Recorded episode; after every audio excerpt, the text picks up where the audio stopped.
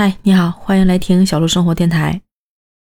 现在 今天睡了一个颠倒的觉，上午睡了两三个小时，下午睡了两三个小时，昨天晚上通宵啊，真的是 觉得年龄大了，就是熬一宿，感觉脑袋昏沉沉的，缓不过来。今天想讲一个人，一个我觉得是可以嗯载入。世界史册的一个人，谁？埃隆·马斯克。他的原名是埃隆·里夫·马斯克，是一个南非人。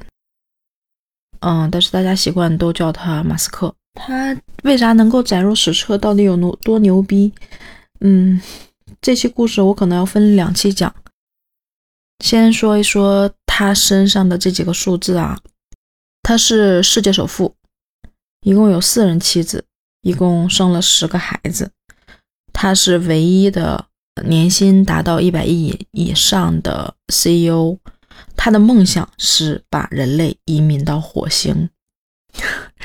我们可能平时想的只是要做一件什么样的事，要成功，要有多少钱。我们可能就是站在自身的角度上想，我们能做到什么程度。但是他的梦想是全人类把人类移民到火星。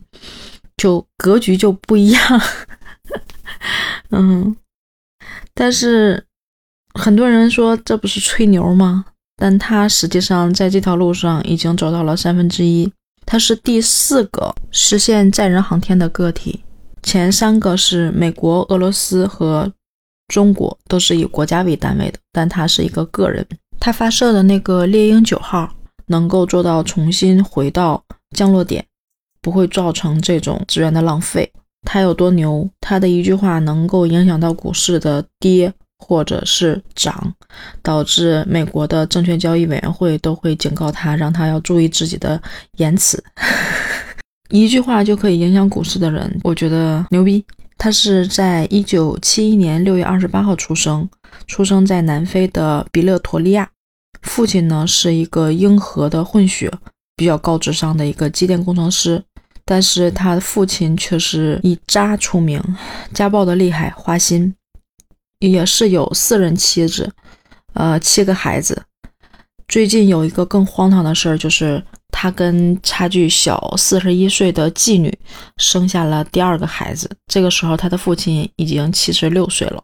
嗯，这个强大的基因啊，真的是牛。就是我我我能想象到，好像中国的首富也是年龄很大，然后可以生孩子，可能。优秀的基因，嗯，牛逼的人，可能繁衍人类的欲望也会更多一些吧。马斯克评价他的父亲说，他是这个干尽世上邪恶之事的人。他的母亲叫梅耶·马斯克，是一个加拿大人，嗯，也是一个很牛的角色。跟他父亲一共生了三个孩子，在一起生活了十年之后，实在是忍受不了家暴，呃，净身出户。同时，在接下来的十年，他去争取他这三个孩子的抚养权，包括马斯克。那这十年里面，马斯克的童年真的是经历了地狱一样的生活，就是父亲对他的家暴，以及他这个从小就和异于常人的这个性格，导致，嗯，学校也出现这种霸凌的情况，就是同学们都觉得他是异类。但是马斯克毕竟不是一个凡人，他在。十岁的时候攒下的一个零花钱买了第一本编程书，在十二岁的时候开发出了一个游戏，叫 Blaster 的一个太空主题的游戏。没过多久呢，就以五百美金卖给了这个杂志社，叫 PC and Office Technology。同时，也因为这件事儿呢，开始了他的火星移民梦。马斯克在加拿大读完高中之后，就进入了美国，美国的沃顿商学院。又被后面的斯坦福录取，本来是可以好好读读博士的，但是他在第第二天就申请了退学。哎，就是很有意思的说，就是牛逼的人可能都会有一些退学的行为。在一九九五年的时候，跟弟弟合作，然后创建了第一家公司，在硅谷，公司的名字叫 Zip 二。啊，当时他和弟弟的全副身家就是两千美元和一台电脑。然后当时租了一个小房间，在那儿工作，在那儿睡觉，去附近的健身房去洗澡，过得很艰难。但是不久呢，他就搞出了一个软件，类似于。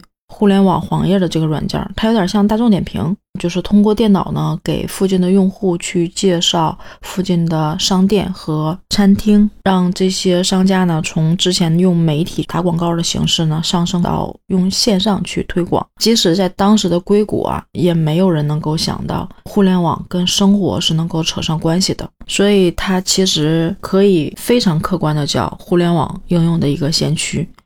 这个软件当时投入市场之后，立马就成为资本圈疯抢的一个产品。在一九九九年的时候，最后被美国的康柏公司用三亿美金收购了。马斯克当时赚到了两千两百万美元，做到了千万富翁。没多久，他就投入了一千万美金，成立了这个一个公司，当时叫美国版的支付宝 X.com。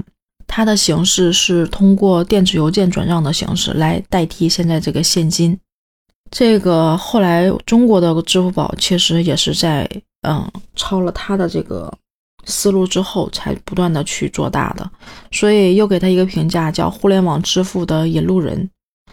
第二年的时候，他就获得了百万用户，他的这个成绩我真的觉得是太牛逼了。他现在只是他的第二家公司，他一共创办了十家公司。那我会在第二期的时候再给你去讲他。